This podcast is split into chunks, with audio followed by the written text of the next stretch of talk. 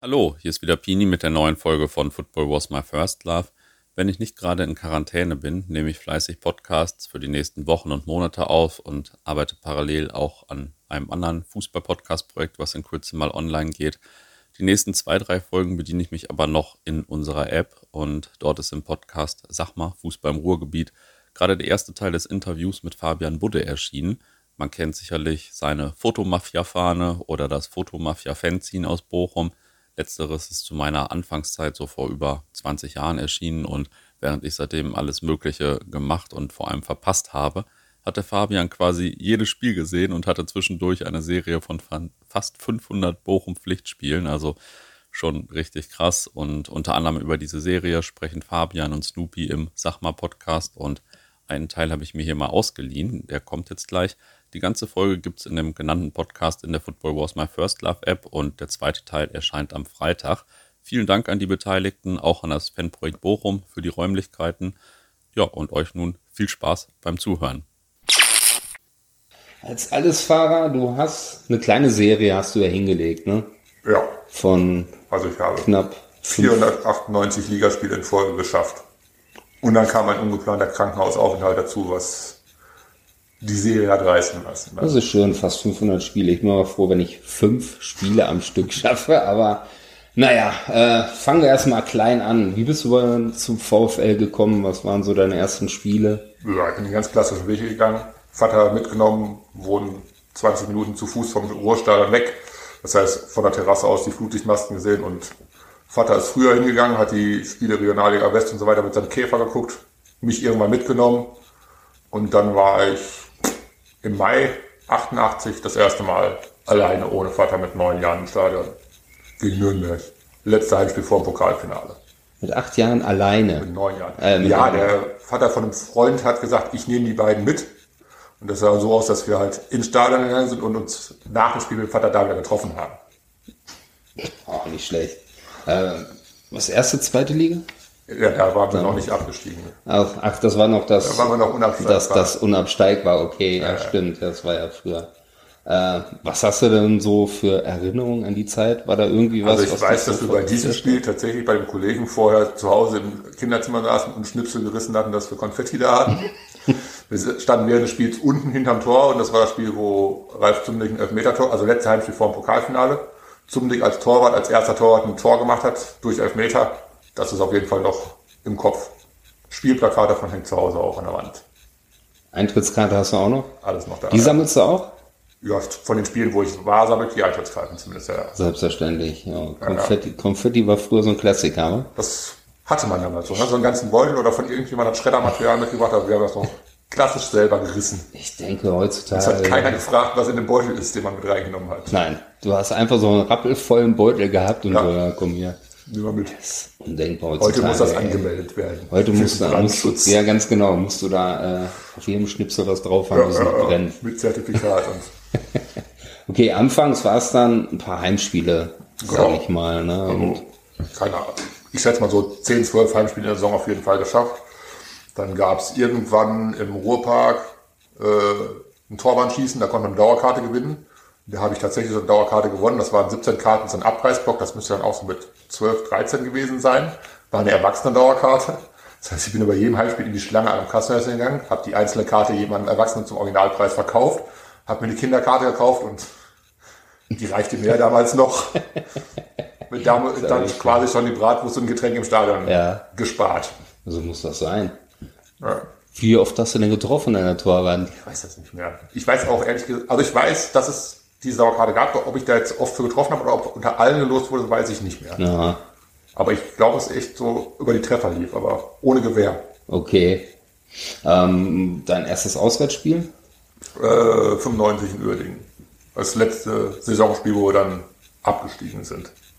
Wo der VfL kostenlose Busse gestellt hat und unter mhm. der Prämisse, dass ich ja mit Bus fahre, durfte ich da mitfahren und haben auch die Busfahrkarten abgeholt und sind dann mit den ganzen Leuten aus der Klasse mit dem Zug hingefahren, weil da war eine Eintrittskarte auch kostenlos mit drin. Okay.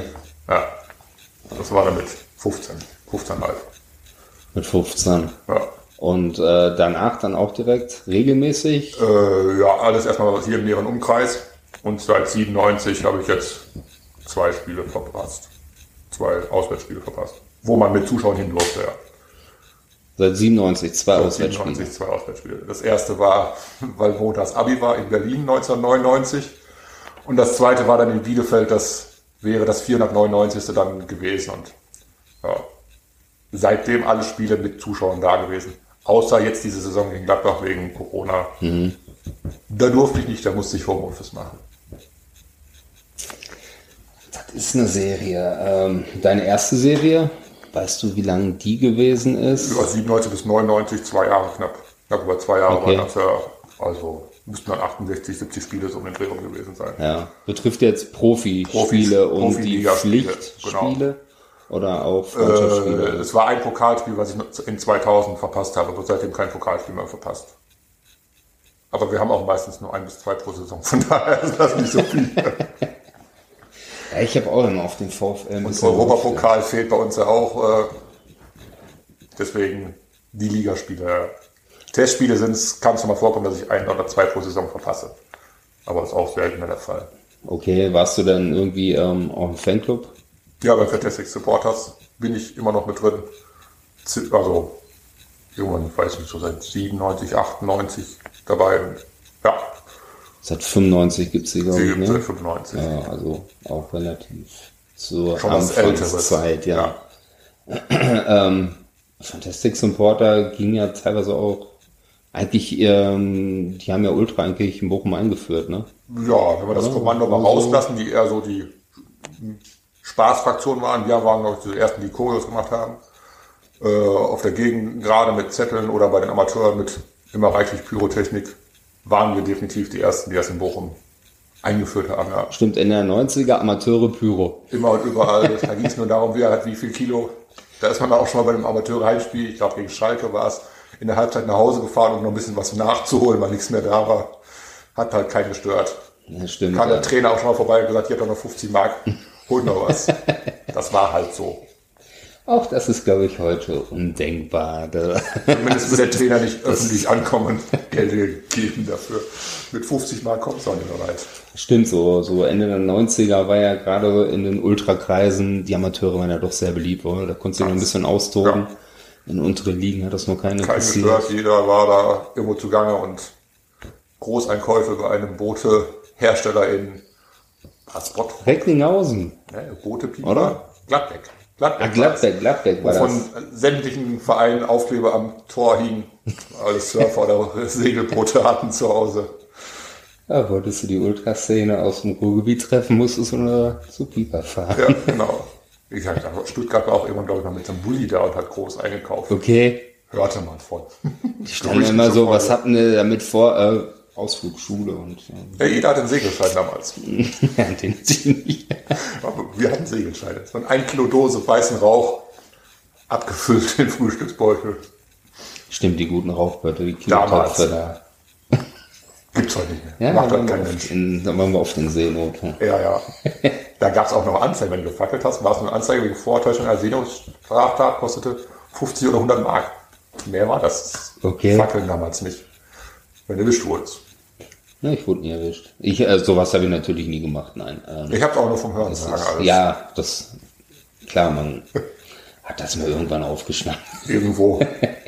So, 97, 98. VfL im UEFA Cup, hast du da auch was mitgenommen? Schon? Äh, ja, ja, also die Heimspiele sowieso alle, weil Dauerkarte ja vorhanden war. Trabzon auswärts wollte ich hin, hätte ich auch machen können, aber da hatte ich die Option zu Hause, wenn ich das Geld von meinem Sparbuch für diesen Flug nutze, dann fliege ich und zwar zu Hause auch raus. Deswegen fehlte Trabzon dann. Und als das Brüggespiel war, bin ich zum Stadion hoch wegen Vorverkauf und dann sagten, hey, wir sagen dann über die Zeitung Bescheid.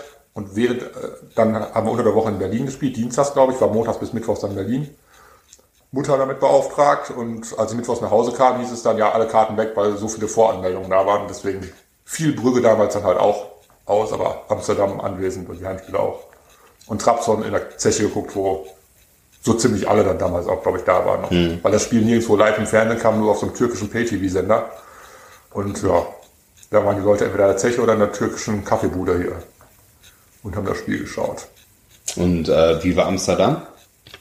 Damals 98 noch so. Wir waren ja der erste, äh, 97 war das noch, Ende 97. müsste das Ja, Saison, sein. ja, Ja, klar. Wir waren der erste deutsche Verein, der in dieser großen Amsterdam Arena gespielt hat. Und Ajax war ja damals eine Riesenhausnummer in Europa. Und dann führen wir 2-0 in Amsterdam. Aber ja, hat nicht gereicht. Ging ja 4-2 war es für Ajax. Hatte schon was. Allein die Größe dieses Stadions, was immer noch eines der modernsten überhaupt ist. Und dann spielt der kleine VfL Bochum da. Wir durften auch an keinem Rastplatz rausfahren, weil Deutschland-Holland ging ja damals nicht. Die waren alle gesperrt. Also kamen wir nur auf den Parkplatz am Stadion. Wie ist ein Gittergang ins Stadion hoch. Ja, es sind auch noch ein oder zwei Sitzschalen davon, glaube ich, in Bochum jetzt durch den Torjubel, weil stabil war es trotz der Moderne nicht. Aber das war schon ein großes Erlebnis. Okay, musstet ihr dann auch sehr früh anreisen? Ich weiß das gar nicht. Ja, wir waren relativ zeitig auf jeden Fall im Stadion. Man musste erst eine ganze Weile auf diesem Parkplatz rumhängen, weil nicht alle Busse gleichzeitig losfahren durften, weil es, es gab also nur Busfahrt mit Eintrittskarte zusammen. Für den Großteil der Leute. Ein paar Einzelne haben individuell ihre Karten gekriegt. Aber wir waren auf jeden Fall erst eine ganze Weile auf diesem abgesperrten Parkplatz da. Also wir waren zeitig vor Ort. Und dann zögerte sich halt alles am Eingang ganz schön lange hinaus. Ja, ich kenne das nur von Rotterdam, da, äh, boah, ich glaube halb vier, vier, fünf Stunden vor Anpfiff, äh, Stadionvorplatz muss nur leer sein. Da, so kann ich mich dran erinnern und äh, wurde dir wahrscheinlich nach dem Spiel auch erstmal noch ein bisschen, Genau, erstmal oben Im im Block Block bleiben, bis noch alles leer war. Und also man hat halt quasi keine Einheimischen gesehen. ja. Ist aber heute auch anders. Als ich jetzt zuletzt mit den Bayern da war, die konnten rumlaufen, wo sie wollten. Hattet Keiner ihr da schon gestört. optisch irgendwie was? Äh? Ajax hatte diese Fähnchen, die sie heute immer noch machen, zu, boah, wie heißt denn das Lied? Die nehmen immer das gleiche Lied beim Einlaufen. So gedruckte Fähnchen gab es. Wir hatten nichts Besonderes dabei. Beim Rückspiel hatten wir eine Choreo und äh, der VfL hat auch diese Fähnchen dann in blau-weiß gedruckt und im Stadion verteilt gehabt. Mit anderem Lied dazu, weil wir, ja, man hat halt einfach kopiert. und das Spiel war zur Weihnachtsmarktzeit und Amsterdam konnte auch individuell anreisen, also ohne Busse. Weihnachtsmarkt war sehr beliebtes Ziel von Amsterdam, war so da wurde sehr interessant. Okay. Also ihr werdet wahrscheinlich die typischen Doppelhalter dabei gehabt haben, oder? Das, oder was wir da wenn- die. Aber wir hatten auf jeden Fall keine extra Choreo gemacht. Mhm. Ja. Und stimmungsmäßig, kannst du dich da noch erinnern?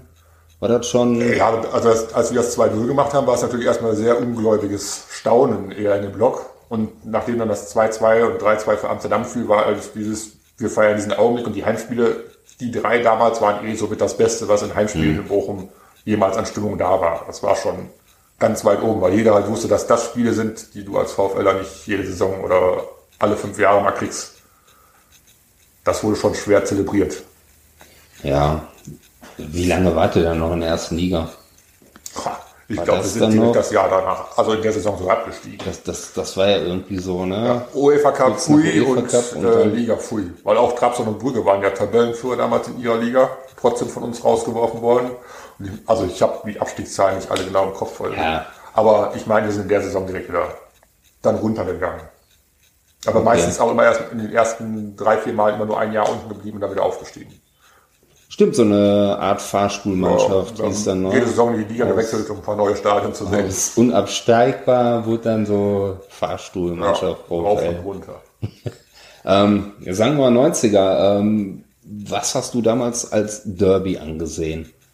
Würdest du eher sagen, jo, Dortmund war das Derby oder Ja, Dortmund eher ist- Schalke? Ist Dortmund das? ist sowieso das Derby, das ist ja Bochum schon aus Tradition, auch wenn die uns nicht als Derby ansehen, aber wenn man die Geschichte des Bochumer Meierabendfestes guckt, die jetzt so 700 Jahre, 600 Jahre zurückreicht, ähm, ist das aus einer Fehde entstanden, wo Dortmunder Bochumer damals viel geklaut haben und das von Bochum zurückgeholt wurde und deswegen ist Dortmund halt eher das Derby als Schalke. Wobei in den 90ern ja auch noch Wattenscheid. Also Stimmt, immer das noch, ist, ja. hat heute kaum noch einer auf dem Schirm, weil die haben ein Jahr über uns erste Liga in unserem Stadion gespielt. Und das war schon so oder so mehr Derby als Dortmund, auch wenn das heute so ein bisschen unter den Tisch gekehrt wird, weil die einfach jetzt wieder aufgestiegen sind, aber nicht so die Hausnummer mehr sind Ja. wie damals. Aber das tat damals schon weh, wenn man Zweitliga gespielt hat und einen Tag drauf spielt Wattenscheid gegen die Bayern im Ruhrstadion. War nicht so toll. ja, die Bayern konntest du dann wenigstens so unterstützen, ne? Das kommt man ja her, aber wenn dann die große, in Anführungszeichen, erste Liga im Ruhrstadion war und man selber nicht da gespielt hat, war schon komisch. War das Ende der 90er überhaupt mit Bayern noch so? Weil irgendwann war das ja immer so ein bisschen das Also eine gewisse Konstante war ne? ja immer da, seit das damals angefangen hat. Dann wurde es ein bisschen ruhiger. Dann haben wir auch wir FS mit den äh, Dachauern das irgendwo am Leben gehalten, weil wir halt auch Leute haben, die da unten wohnen. Und dann ist halt wieder aufgekommen mit der Gründung von UB damals zur Schickeria. Das hat aber auch ein paar Jahre, also war nicht direkt von Anfang an so. Das mhm. ging dann irgendwann um das Fanfinale. Wurde das dann wieder intensiviert. Aber die alten Fanclubs hier haben fast alle irgendwo einen Kontakt-Fanclub noch in München. Ich kann mich nur daran erinnern, dass es irgendwann mal hieß, so, ja, Bochum, Bayern, ach, das ist ja alles nicht mehr so und also das ist von den alten Fanclubs wurde es eigentlich, die haben wie gesagt immer ihre Kontakte dahin gehabt hm. und das auf dieser Ultra-Ebene kam dann nach Gründung von UB irgendwann wieder auf übers Fanfinale. Aber das war nicht direkt von Anfang an, als UB gegründet war. Ja, okay. Ähm, dann, wo wir jetzt Ende der 90er sind, Fansign-Zeit. Da warst du auch ordentlich aktiv dann irgendwann. Ja, ich habe so ein bisschen was geschrieben. so, so ein bisschen. Also eine Ausgabe haben wir ja hier liegen. Ähm, ich sag mal so, die typischen Fansigns zu dem Zeitpunkt, die waren vielleicht halb so dick. Ja, so, ne? Also ich habe ich habe mal so geguckt, dass ich so alle halbe Jahre eine Ausgabe rausgebracht habe von dem äh, Fotomafia unterwegs. Ich weiß gar nicht, was haben wir denn hier liegen? Ein halbes Jahr. Und dann. Ich meine, ich hatte mal so ungefähr ein halbes Jahr reingepackt, ohne das jetzt genau zu wissen. Februar 03. Ja gut, hier ist jetzt fast ein Jahr drin. Das Wichtigste an der Ausgabe ist, ich habe erstmal geguckt, Grüße, ja, ich stehe dabei. Das ist, Guck mal, das ist natürlich erstmal das Wichtigste. Das ne? war früher in so einem Heft halt drin. Die Grußseite, das Vorwort und, und ich glaube, ich war auch eines der wenigen Hefte, glaube ich, was komplett von einer Person alleine war. Weil sämtliche Bilder, die drin sind, Texte und das Layout habe ich alles selber gemacht. Weil ja. viele haben sich ja dann schon damals von irgendwo anders ja die Bilder besorgt, aber das ist wirklich alles von mir selbst entstanden in dem Heft. Und wie kam es dazu, dass du äh, dich dazu entschlossen hast? Irgendwann, also in den 90ern gab es ja, glaube ich, überall viele Hefte. Und ich dachte nur, ein bisschen ja. schreiben kannst du ja auch. Ich habe das einmal ausprobiert, kam ganz gut an. Erste Auflage musste ich dann direkt ein paar nachgucken. Und so kam man dann damals halt auch mit diversen anderen Szenen über den Heftetausch äh, in Kontakt. Und das hat einfach Spaß gemacht. Ja. ja. Auch wenn es relativ viel Zeit kostet. Deswegen ist das Heft nach der sechsten Ausgabe dann erstmal wieder eingeschlafen. Und irgendwann haben wir dann ähm, über FS nochmal dieses 34 plus X, also 34 Ligaspiele plus X weitere Spiele gemacht, aber da haben wir es dann auch nur auf ein paar Ausgaben geschafft, weil einfach, ja, es war wenig Zeit zwischen dem Spiele gucken noch so ein Heft zu schreiben. Klingt blöd, ist aber so. Ja, also wenn man durchblättert, äh, Bochum Profis, die VfL Amateure, die VfL A-Jugend. Ähm, ja, ein paar Länderspiele waren dann immer noch drin. Ein paar Länderspiele, ein bisschen hoppen. Ja, nie viel Zeit drauf. Arbeiten war es aber auch zwischendurch. Ja, ich habe ganz normal, also irgendwann zwischendurch habe ich zwei Jahre studiert, aber ansonsten bin ich seit 1999 klassisch mit Ausbildung und Job dabei und das ging immer unter einen Hut. Musste gehen. Das heißt also, fast alle Urlaubstage bei dir gehen für Fußball drauf. Ja, so richtigen Urlaub hatte ich, glaube ich, vor anderthalb Jahren mal eine Woche, als ich ins, äh, in die Alpen gefahren bin. Aber okay. ansonsten ist der Großteil tatsächlich wohl für Fußball draufgegangen. Ja. Oder aber es war ein Urlaub, wo mindestens irgendwo noch Fußball geguckt wurde. So, hat ganz zufälligerweise ein Trainingslager noch in der, in ja, der, in der Gegend dann so, ne, so, ach, guck mal hier. Das ist ja das Ärgerliche. Man will im Januar immer eine Ruhe, eine Woche in Ruhe Urlaub machen, meistens der VfL aber auch dann da. Schon komisch. das ist, kann im Sommer auch immer noch. Du mal in der Sonne und dann. Ja, und dann hast du schon wieder an der Backe. Bist du denn dann, ähm, ja, ich sag jetzt mal Trainingslager, wirklich alleine auf eigene Faust dahin oder lief das dann schon? Äh, nee, wir sind immer meistens die gleichen drei, vier Leute, die, wo man klar ist, wir fahren zusammen da sowieso hin. Und wir waren, boah, mal das, nur mal Spickzettel schauen. 2000 in Luzern war das erste Mal Sommertrainingslager in der Schweiz. Das war einfach Mietwagen äh, mietet. Alles, was so doppelt hat, war da rein, fünf Leute reingesetzt, hingefahren, ohne irgendwas zu planen. Und dann schön am Luzerner See erstmal gewundert, damals mit 21, oh, ganz schön teuer hier der ganze Laden. Hotel besucht, abends nach dem Testspiel. Das billigste, was wir gefunden haben, hat, glaube ich, 140 Euro die Nacht gekostet. Aber es war relativ geräumig, das Zimmer. Gab einen Hintereingang, also haben dann sieben Leute auf einem Zimmer gepennt. Dann ging das wieder einigermaßen. Und ab, also weitergereist. Am Mittwoch war nochmal, das erste Spiel war Montags, das zweite Mittwochs von Dienstag auf Mittwoch natürlich wieder kein Hotel gehabt, in dem gleichen Laden angerufen, ob das Zimmer denn noch frei wäre. Ja, sie hätten noch ein Zimmer, wir, wir bräuchten das gleiche. Haben dann gemerkt, da gehen sogar neun Leute auf das Zimmer, weil wir brauchen ja kein zweites dazu. Also, so war das damals. Ja. Hattet ihr denn dann Kontakt zum Verein gehabt? Weil in Sachen Internet war ja noch nicht so wirklich was. Also über die Fanbetreuung wahrscheinlich damals gefragt nach den Testspieldaten, weil die, oder die standen vorher fest, aber mehr hatten wir halt nicht an Infos. Auch als wir das erste Mal Wintertrainings da gemacht haben, oder was heißt wir, der VfL eine ganze Weile keine Wintertrainings da gemacht und zwei, drei war es dann in Belek. Dann haben wir irgendwann, lass es November, Dezember gewesen sein, aufgeschnappt, aha, der VfL ist eine Woche in Belek, fahren wir da auch hin. Sind ins Reisebüro gegangen und gesagt, pass auf, wir möchten im Januar nach Belek. Wie flexibel sind sie denn? Ja, gar nicht. Wir müssen zwischen den Daten nach Belek hin und möglichst günstig. Die hat das mit ganz großen Augen angeguckt, haben uns dann ein paar Sachen rausgeguckt, Mehrblick oder ähm, Gartenblick, das günstigere halt. Es war ja kein Geld da halt. Dann sind wir nach Belek geflogen, ohne zu wissen, in welchem Hotel ist der VfL. Das haben wir, glaube ich, zwei, drei Tage vorher rausgefunden und so einen mhm. Mietwagen genommen und dann immer, weil wir natürlich genau am anderen Ende des Ortes waren. Und so hat sich das dann halt ergeben. Und das Jahr drauf war es wieder Belek ins gleiche Reisebüro. Wir würden gerne noch mal eine Woche in der Türkei. Die konnten sich tatsächlich noch an uns erinnern. Und vergessen wahrscheinlich hängen wir noch ein Foto von euch. Ja, der Laden ist mittlerweile zu, leider. Ach so, ja, schade. Aber so bucht wahrscheinlich keiner Urlaub. Hauptsache billig, wir müssen nur einfach dahin. Und in irgendeinem Trainingslager hatte ich mal ähm, gelesen, hast du dich mal beim Fußballspielen verletzt? Ja, ja, Fußballversuch. Wir haben irgendwie mit unseren Betreuern Fußball gespielt. Unser Zeugwart ist solide Abwehrspieler und hat mich einfach umgegrätscht und der Knöchel war dann doch extrem dick und äh, wurde aber dann von unseren Physios direkt mit Eis behandelt und äh, ja. Also ein Physiopunkt beim VfL hast du dann damit auch gemacht. Auch gemacht, ja, ja. Und bist dann zu den Spielen dann gehumpelt. Genau, ich habe auch den, äh, als wir letztes Jahr in Südtirol waren und man zur Ausreise aus Südtirol äh, Dings, äh, einen Covid-Test haben musste, den habe ich auch von unserem Mannschaftsarzt machen lassen, der den vom Hotel hat bescheinigen lassen, weil die in den Apotheken einfach zu teuer waren mhm. und ich noch nicht vollständig geimpft war. Und da wurde die Mannschaft dann getestet und danach wurde ich getestet und konnten wir alle wieder ausreißen.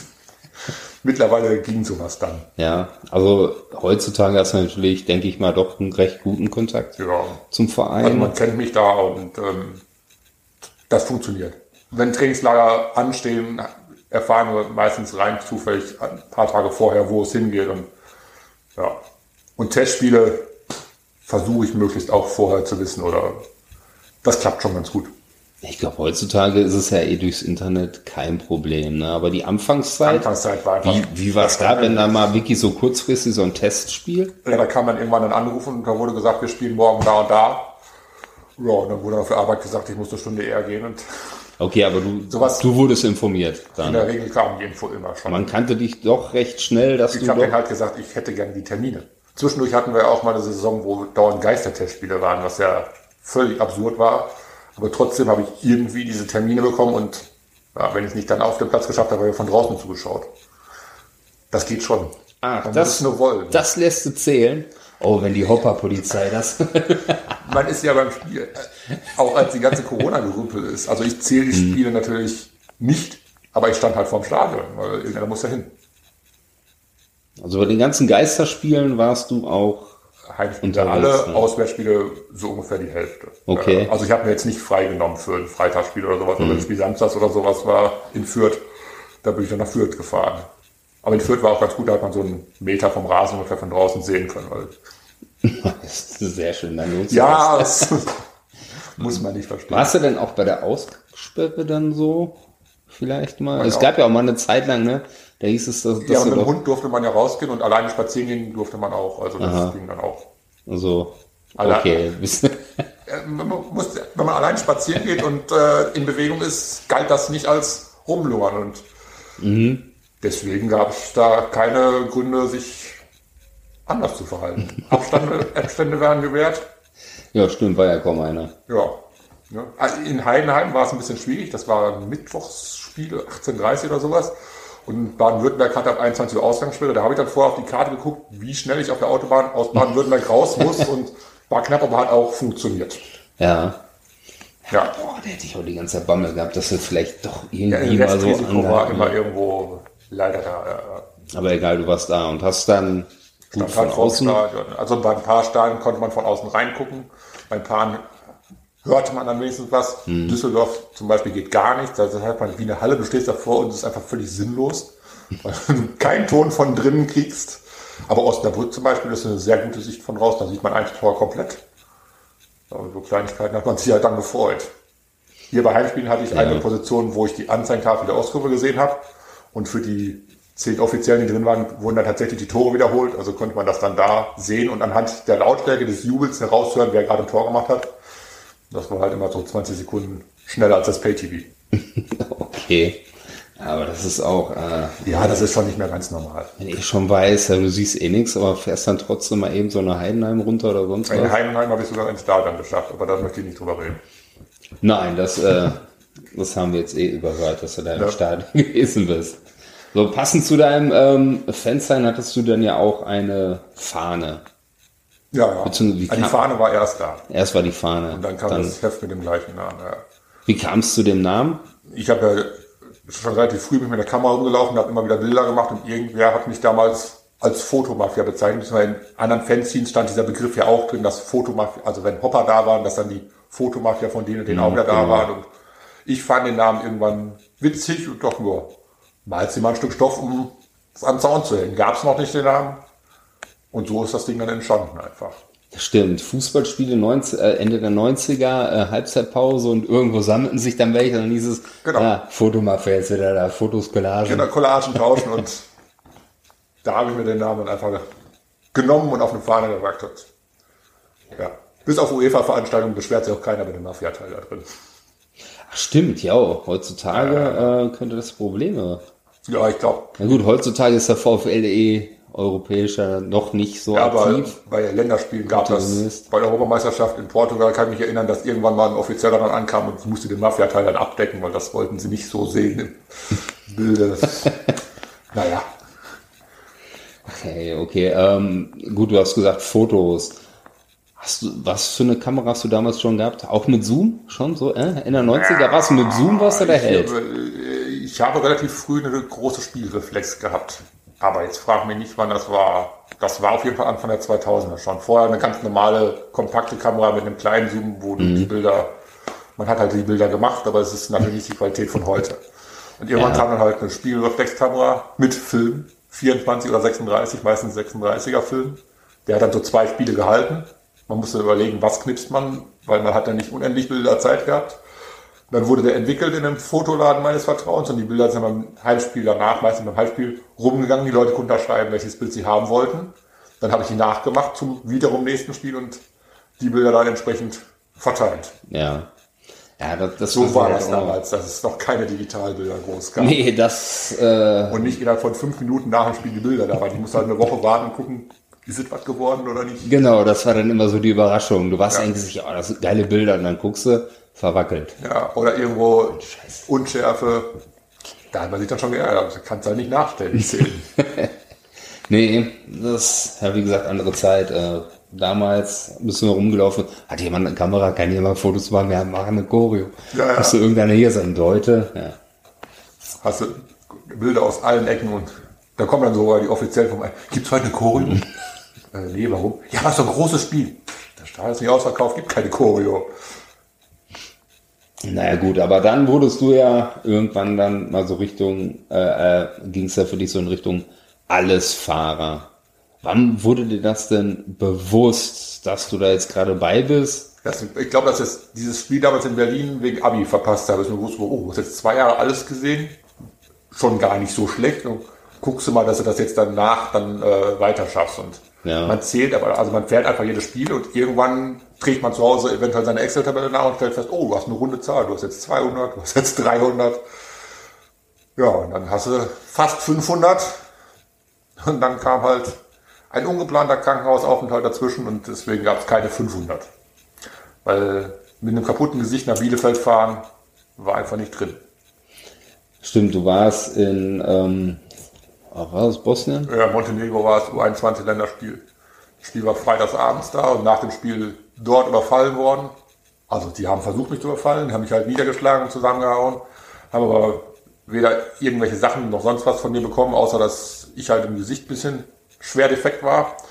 Dann wurde ich von so einem Ordner in Richtung den Mannschaftskabinen gebracht, wo ich dann vom DFB-Arzt, der damals mit war, guckte die Nase könnte gebrochen sein. Ich so, in zwei Stunden geht mein Flieger zurück. Ne? Ich habe, wir haben morgen Testspiel, ich muss hier weg. ja, ich gebe dir was gegen die Schwellung und ein bisschen Eis da drauf und das ist in Ordnung. Dann haben sie mir sogar noch ein äh, Trikot gegeben zum Kühlen. Das war nass, das Ding, da einfach Rucksack gesteckt. Also ein Eisbeutel auf dem Auge und äh, Schmerzmittel dann ins Taxi zum Flughafen einchecken. Äh, ja, hier ist Ihr Ticket. Dann kam ins Flughafen. No, no, no. Ich so, wie no? Ich muss hier den Flieger, ne? Ich will nach Hause. Ja, können wir fliegen? Ja, alles in Ordnung. Guckt er mich, äh, also deren Problem war halt einfach, dass ich irgendwie wohl nicht so gesund aussah im Gesicht. Die Nase blutete halt wie Sau. Dann dachte er, ja, kannst fliegen, durch den Sicherheitscheck gegangen. Dann kamen die nächsten, die mir auf die Schulter geklopft haben, wo Police auf dem Westen stand. Was möchten die jetzt? Ja, hier, Sie müssen Anzeige machen. Gegen wen denn? Ja, äh, wir zeigen ja. Die Leute kamen von hinten, ich habe keinen erkannt. Eine Anzeige bringt nichts. Ja, aber wir möchten bitte Ihren Ausweis kopieren, falls doch noch was kommt. Machen Sie das bitte, aber ich will jetzt gerne zum Flieger. Und deren einzige Sorge war, dass ich meine Jacke sauber mache, weil mit so einer dreckigen Jacke könnte ich auch nicht in den Flieger. Ja, wie von da halt von Podgorica nach Belgrad. Am Belgrader Flughafen musste ich die Nacht noch rumbringen. Und der Typ von der einzigen äh, Kaffeebully, der da war, hat gesagt, hier, ich lasse dir meine Eismaschine an, wenn du neues Eis brauchst. Ne?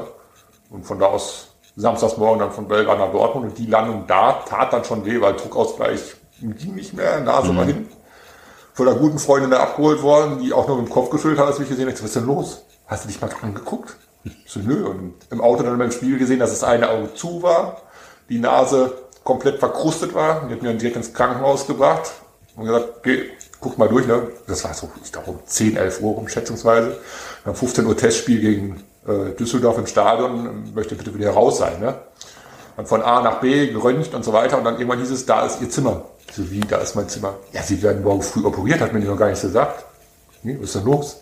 Ja, also, ihre Nase ist hin, ihr Jochbein ist gebrochen und ihr Auge Unterhöhlenboden. Und wieso sind sie überhaupt noch geflogen? Ja, wusste ich ja nicht. Also theoretisch hätte wohl mein Auge nach hinten fallen können, das wusste ich zu dem Zeitpunkt leider nicht. Und naja, das Testspiel fand dann halt ohne mich statt, weil ich im Krankenhaus war und macht man da nichts. Aber der OP lief ganz glatt und dienstags nach dem Spiel habe ich sogar vom VfL einen Karton bekommen, wo ein Trikot aus diesem Spiel drin war, von der Mannschaft unterschrieben mit Genesungswünschen. Also da habe ich dann gemerkt, mhm. dass man mhm. auch als kleiner Fan beim VfL angenommen wird. Als kleiner Fan, der dann fast 500 Spiele Fan. mal eben gesehen ja. hat. Da habe ich dann doch gefreut drüber. Aber es hat gekribbelt im Krankenhaus. Ja, ja, natürlich. Also, und hätten die nichts gesagt, wärst du gefahren. Dieses Düsseldorf-Spiel, das war komplett abgehakt und dann hat man freitags in Bielefeld gespielt und dann sitzt man da donnerstags nach dem Ding im Krankenhaus und ich boah, was macht man denn jetzt? Ich habe im Handy geguckt, die Taxifahrt nach Bielefeld sind so 120 Euro ungefähr gewesen. Ich hätte die Option gehabt, von einem äh, Bielefelder eine Karte für den VIP-Raum zu bekommen. Aber man, Bielefeld ist halt alles relativ eng. Und ich muss nur einer versehentlich anrempeln und dann ist alles wieder schief im Gesicht. Und da habe ich irgendwann dann gesagt, mir komm, geht nicht, machst du nicht. Und ich wurde freitags mittags irgendwann entlassen, also zeitlich wäre das gegangen, aber war mit dem Gesicht halt nicht drin und Verband und äh, Gips auf der Nase. Dann habe ich ausnahmsweise mal auf meinen Körper gehört. Aber im Heimspiel danach war ich dann wieder da. Okay. Auf, auf, auf Karten für die Tribüne bekommen, da war der Gips immer noch im Gesicht drin und ich musste mir viele Fragen anhören, aber äh, wir haben bei Null angefangen dann die Serie. Und, und hast du dann angefangen. Hast du dann direkt eine neue Serie gestartet? So, das war der Auszug, das ganze Gespräch und ab Freitag auf den zweiten Teil gibt es im Sachma Podcast in unserer App. Und hier geht es nächste Woche natürlich auch weiter, auch wenn ich gerade noch nicht weiß, welche Folge erscheint. Bis dahin, viele Grüße.